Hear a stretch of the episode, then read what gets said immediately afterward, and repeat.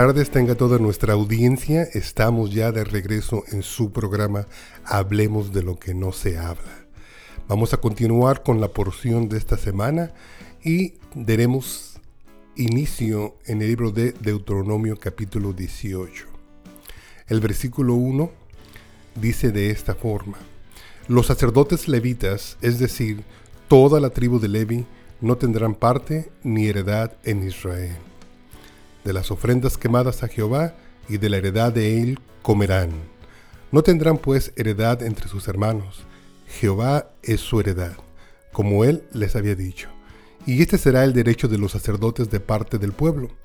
De lo que ofrecieren en sacrificio buey o cordero, darán al sacerdote la espaldilla, las quijadas y el cuajar, las primicias de tu grano, de tu vino y de tu aceite, y las primicias de la lana de tus ovejas le darás porque le ha escogido Jehová tu Dios entre todas las tribus para que éste, para administrar en el nombre de Jehová, él y sus hijos para siempre. Bueno, la versión Reina Valera nos dice como subtítulo las porciones de los levitas. Todos aquellos que trabajaban en lo que tú y yo conocemos como el tabernáculo de reunión. Y nos podemos dar cuenta que también estaba el Señor dando órdenes para que esta tribu, que eran los servidores de la casa del Señor, por así decirlo, también tuvieran su ración, como lo dice el apóstol Pablo, que no pondríamos bozal al buey que trillara. Todavía lo podemos seguir aplicando en nuestros días, sobre todos aquellos que sirven en la casa del Señor, pueden comer de lo que entra en la casa del Señor para su sustento. Pero hay algo muy importante que yo quisiera remarcar, y algo que no se hizo de acuerdo a la Torá, de acuerdo a lo que el Señor había establecido. Y cuando llegamos al libro de Samuel, nos relata el pecado de una familia, el sacerdote Eli. Yo creo que todos conocemos esta porción, pero no todos entendemos qué es lo que quieren decir. Y cuando llegamos a primera carta a Samuel, en el versículo 12, lee de esta forma, los hijos de Eli eran hombres impíos y no tenían conocimiento de Jehová. Y era costumbre de los sacerdotes con el pueblo que cuando alguno ofrecía sacrificio, ahí estamos viendo cómo se conecta Deuteronomio capítulo 18 con Primera de Samuel capítulo 2, el versículo 12. Dice, cuando venía el criado del sacerdote, mientras se cocía la carne, trayendo en su mano un garfio de tres dientes y lo metía en el pelón, en la olla, en el caldero o en la marmita. Y todo lo que sacaba el garfio, el sacerdote lo tomaba para sí. De esta manera hacían con todo israelita que venía a Silo.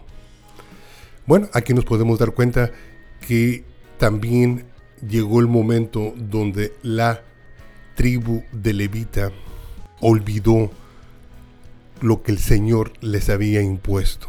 El Señor está dando en Deuteronomio 18 una regla, le está distribuyendo solamente partes del sacrificio que podían tomar, como lo que era la espaldilla, las quijadas y el cuajar. Y los hijos de Elín dicen que metían el garfio, por así decirlo, vamos a ponerle de esta forma, metían este, una cuchara enorme, supongo, para sacar todo lo que pudieran sacar con el garfio, con el trinche, mejor llamado en español. Y de esa forma estaban rompiendo lo que el Señor había establecido, porque el Señor solamente les había dado cierta parte de los sacrificios y ellos estaban abusando, tomando este al azar lo que les correspondiera y muchas veces tomando de más. ¿Cuál es el mensaje? El mensaje yo creo que es para todos los que servimos en la casa del Señor a ser honestos, con lo que entra a la casa del Señor, a ser honestos con lo que la palabra establece para nosotros. Muchas veces la iglesia ya es atacada aún hasta por la gente que no conoce lo que nosotros conocemos. Y es atacada muchas veces por el rápido enriquecimiento de los que servimos en la casa del Señor. Entonces, es de suma importancia que nosotros siempre estemos parados en la Torah. Es de suma importancia que nosotros tengamos los principios que el Señor estableció para los que servimos en su casa. No se puede abusar de las ofrendas que el pueblo trae para los lugares donde ellos consideran la casa del Señor. Y a veces yo he visto que la familiaridad que tiene la gente que sirve en la casa del Señor con la casa del Señor, a veces es un obstáculo para adueñarse, para apropiarse o para considerar que la casa del Señor es nuestra y realmente no lo es. La casa sigue siendo la casa del Señor. Me voy a brincar hasta el versículo 9 porque es de suma importancia. Y dice el versículo 9, estoy leyendo en, recuerde, Deuteronomio capítulo 18, versículo 9 ahora, dice, cuando entres a la tierra que Jehová tu Dios te da, no aprenderás a hacer según las abominaciones de aquellas naciones. No sea hallado en ti quien haga pasar a su hijo o a su hija por el fuego, ni quien practique adivinación. Estaba estudiando un poco para este día y estaba yo descubriendo que se encontró en un sitio arqueológico a las afueras de Israel. Se encontró un cementerio donde curiosamente había bastantes esqueletos de infantes. Y se calcula que eran miles. Y se dedujo en este hallazgo que posiblemente haya sido un lugar donde se practicaba esta práctica pagana, donde sacrificaban a los niños, a los dioses paganos. Quizás usted puede decir, bueno, no tenemos ese tipo de problemas ya aquí en los Estados Unidos. Déjeme decirle que se equivoca. Yo creo que la iglesia mesiánica, tanto como la iglesia protestante, nos paramos la mayoría de nosotros en contra de lo que conocemos como el aborto. Porque es la misma práctica que la palabra está prohibiendo para el pueblo de Dios. La exterminación de un infante, el sacrificio de un infante. Quizás no se practica de la misma forma quemándolo, pero sí se practica de otras formas que quizás son más sanguinarias. Pues yo creo que el llamado que estamos haciendo es para que solamente tengamos en cuenta que tenemos que vivir nuestra fe con principios y no podemos ignorar lo que nosotros conocemos como la Torah, porque nosotros los mesiánicos nos paramos en el lugar donde condenamos el aborto. Continúo, pero también hace un llamado a no practicar lo que se practicaba en aquella tierra que el Señor les estaba entregando a esta generación, donde estaban sacando a todas esas tribus, clanes paganos que hacían prácticas bajo la influencia de demonios y a dioses paganos. Les estaba diciendo en el versículo 9 que cuando entraran no tenían que hacer las abominaciones de aquellas naciones y no tan solo fue la práctica del sacrificio de niños, pero también les prohibió el contacto con la práctica de la adivinación y también que no visitaran a ningún agorero, ni sortilego, ni hechicero, ni encantador, ni adivino, ni mago, ni quien consulte a los muertos. porque esa abominación para con Jehová? Cualquiera que hace estas cosas, y por estas abominaciones Jehová tu Dios echa a estas naciones de delante de ti fuera. Perfecto serás delante de Jehová tu Dios, porque estas naciones que vas a heredar, a agoreros y adivinos oyen, mas a ti no te ha sido permitido esto. Jehová tu Dios. Quizás usted puede decir, hermano, es que eso es lógico. Déjame contarle esta historia. Acabo de llegar de predicar en México, en la capital de México, y se acerca una persona que estimamos bastante, mi esposa y yo, y nos estaba contando de cómo fue su vida cristiana en su infancia. Esta persona nació un poquito allá para el sur de México y esta persona creció dentro de una iglesia presbiteriana. Y ella nos decía que para ellos en esa parte de México es común hasta la fecha salir de la iglesia e ir a visitar al brujo, porque al no haber tanta familiaridad con la medicina contemporánea, es lógico que muchas regiones en México todavía siguen con estas prácticas como una opción para buscar la sanidad. Y me contaba, me contaba que desde niño esta persona pues veía esas prácticas. Dice, aún dice, inmediatamente saliendo de la iglesia, corríamos a ver al brujo. Dice, porque mi papá se sentía mal, o mi mamá estaba mal, o simplemente tenían problemas entre ellos. Cuando yo escucho esto, me estremezco porque digo yo, ¿cómo puede una iglesia protestante, evangélica, permitir o no predicar en contra de estas cosas?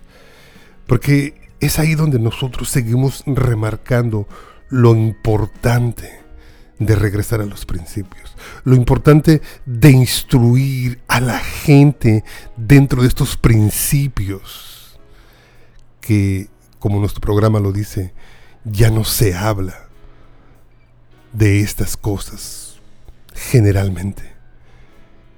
Y usted puede decir, bueno, nosotros en los Estados Unidos no tenemos ese tipo de problema.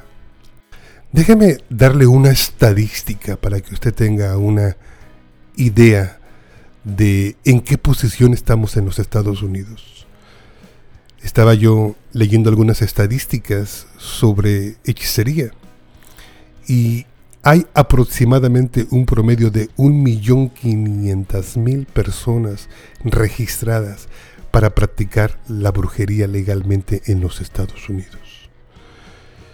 Yo creo que todavía hasta hace algunos años, no sé si todavía se vea esto o no, pero yo todavía escuchaba programas de personas que se dedicaban a la adivinación y programas aún en la televisión y conocía gente que aún los visitaba.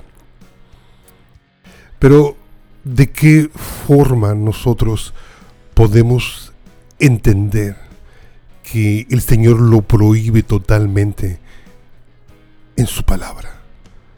Nosotros los mesiánicos estamos peleados totalmente con todo práctica pagana que se quiera incluir o que la gente quiera adherirse para llevarlos a cabo juntamente con la práctica de su fe. Yo creo que en la iglesia tenemos suficiente poder a través del Ruach HaKodesh que nosotros le decimos así en hebreo al Espíritu de Dios yo creo que el Señor nos ha dotado de dones dentro de la iglesia para beneficio de la misma iglesia. Que de veras no entiendo por qué razón la gente todavía sigue buscando estas prácticas paganas. Y lo peor de todo, que invierten su dinero en esos lugares. Y muchas veces dinero que aún no aporta ni aún en la casa de Dios podríamos llegar al momento donde hacemos conciencia y determinamos que todas estas prácticas paganas no tan solo se le prohibieron a Israel, pero se le prohibieron también a la iglesia. El libro de Hechos, en el capítulo 16, versículo 16 al 24, es clara la posición nuevo testamentaria para nosotros los contemporáneos en cuanto a estas prácticas. Y dice así el versículo 16, dice, y sucedió que mientras íbamos al lugar de oración, nos salió al encuentro una muchacha esclava que tenía espíritu de adivinación, la cual daba grandes ganancias a sus amos adivinando. Y ésta, siguiendo a Pablo y a nosotros, gritaba diciendo, estos hombres son siervos del Dios Altísimo, quienes os proclaman el camino de salvación. Y esto lo hacía por muchos días, mas desagradando esto a Pablo, se volvió y dijo al Espíritu, te ordeno en el nombre de Jesucristo que salgas de ella. Y salió en aquel mismo momento. Tenemos un dicho en México que decimos más clara ni el agua. Todas estas prácticas no tan solo son paganas, pero son bajo la influencia de demonios. El mismo Pablo tenía la Torá en su mente y se pudo dar cuenta de lo que estaba aconteciendo en aquel día y no participó. Pero no tan solo no participó, pero también llegó el momento que contrarrestó con la autoridad que el Señor nos ha dado esa práctica y ese espíritu hasta que fue expulsado. Continuó también con él. En Hechos capítulo 13 nos relata la palabra del Señor otra situación que el apóstol Pablo vivió. Y dice que el versículo 6 dice, después atravesaron toda la isla y llegaron al puerto de Pafos. Ahí encontraron a Bar Jesús, un judío que hacía brujerías y que según decía hablaba de parte de Dios. Ber Jesús era amigo de Sergio Paulo, un hombre inteligente que era gobernador de Chipre. Sergio Paulo mandó a llamar a Bernabé y a Saulo, pues tenía muchos deseos de oír el mensaje de Dios. Pero el brujo Ber Jesús, el que en griego lo llamaban Elimás, se puso frente a ellos para no dejarlos pasar pues no quería que el gobernador los escuchara y creyera en el Señor Jesús. Entonces Saulo, que también se llamaba Pablo y tenía el poder del Espíritu Santo, miró fijamente al brujo y le dijo, Tú eres un hijo del diablo, un mentiroso y un malvado. A ti no te gusta hacer lo bueno. Deja ya de mentir diciendo que hablas de parte de Dios. Ahora Dios te va a castigar, te quedarás ciego por algún tiempo y no podrás ver la luz del sol.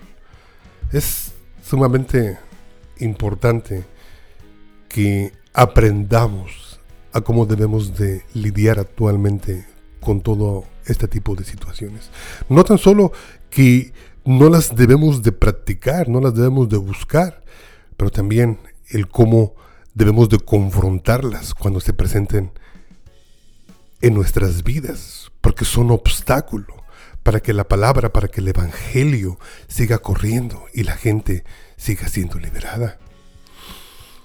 Es hermoso como la palabra de principio a fin no tan solo nos invita a no imitar estas prácticas paganas, pero también nos invita a contrarrestar y a ir en contra de todos aquellos que lo practican y aún alejarnos de ellos para mantener la santidad que le debemos al Señor. Está usted escuchando su programa Hablemos de lo que no se habla.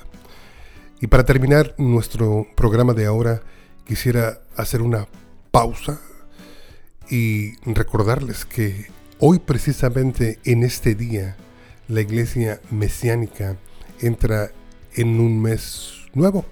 Recuerde que en la iglesia mesiánica llevamos el calendario bíblico. Hay dos tipos de calendario. El calendario que seguimos en el mundo secular es el calendario gregoriano, pero la iglesia mesiánica sigue el calendario bíblico y precisamente en este día, miércoles, estamos entrando en el último mes, en el mes de Elul.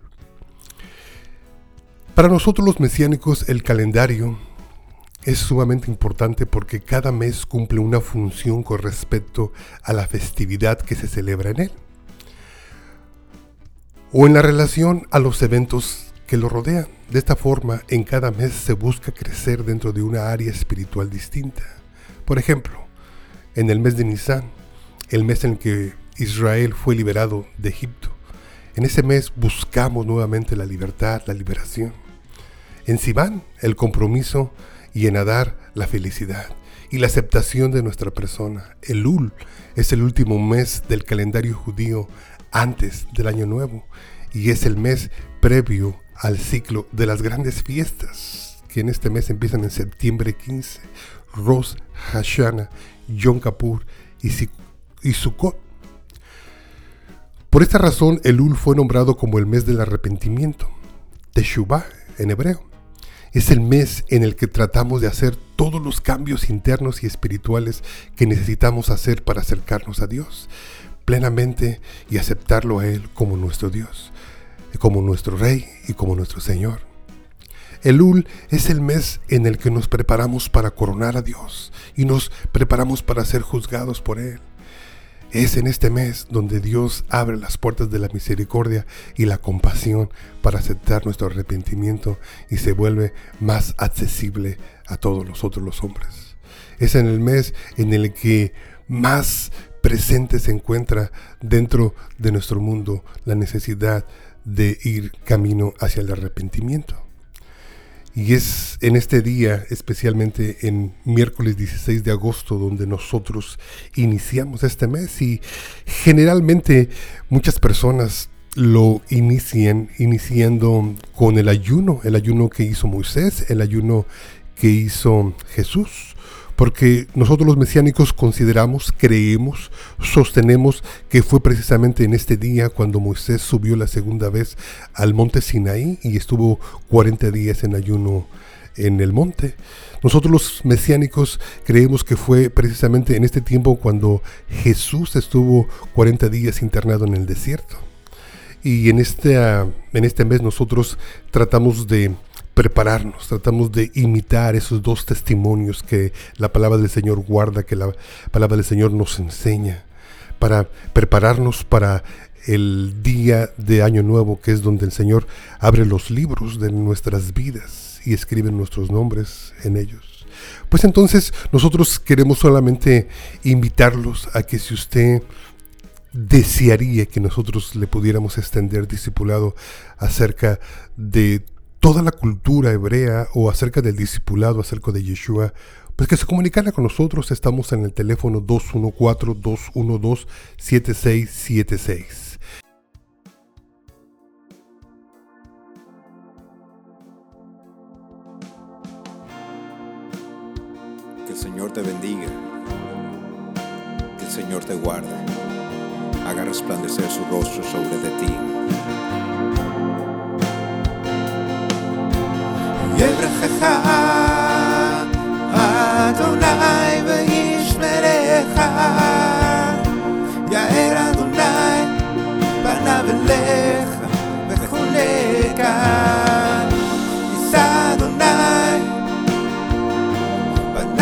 לך ויישם לך.